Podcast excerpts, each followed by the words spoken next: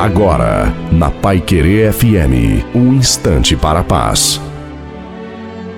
Eu sou o pastor Antônio Silva. Aqui a gente encontra o Senhor Jesus falando de alma. Deus não é alma, Deus é espírito, mas nós somos alma. E a alma tem doença da alma, ele é almática por exemplo, angústia, solidão, depressão é doença da alma. E quando essa alma não está alimentada pela palavra de Deus, ela é uma alma doente, fraca. A razão da doença da alma é a ausência da palavra, a ausência dessa comida. E naturalmente a comida é um remédio, como a água é um remédio. Então, se você se alimentar pela palavra de Deus, com certeza você não vai ter esse tipo de problema. Coma e beba a palavra. São as duas coisas que têm símbolos de pão e água porque é genuíno, é sadio, é honesto, é santo. O pão nosso de cada dia nos dá hoje.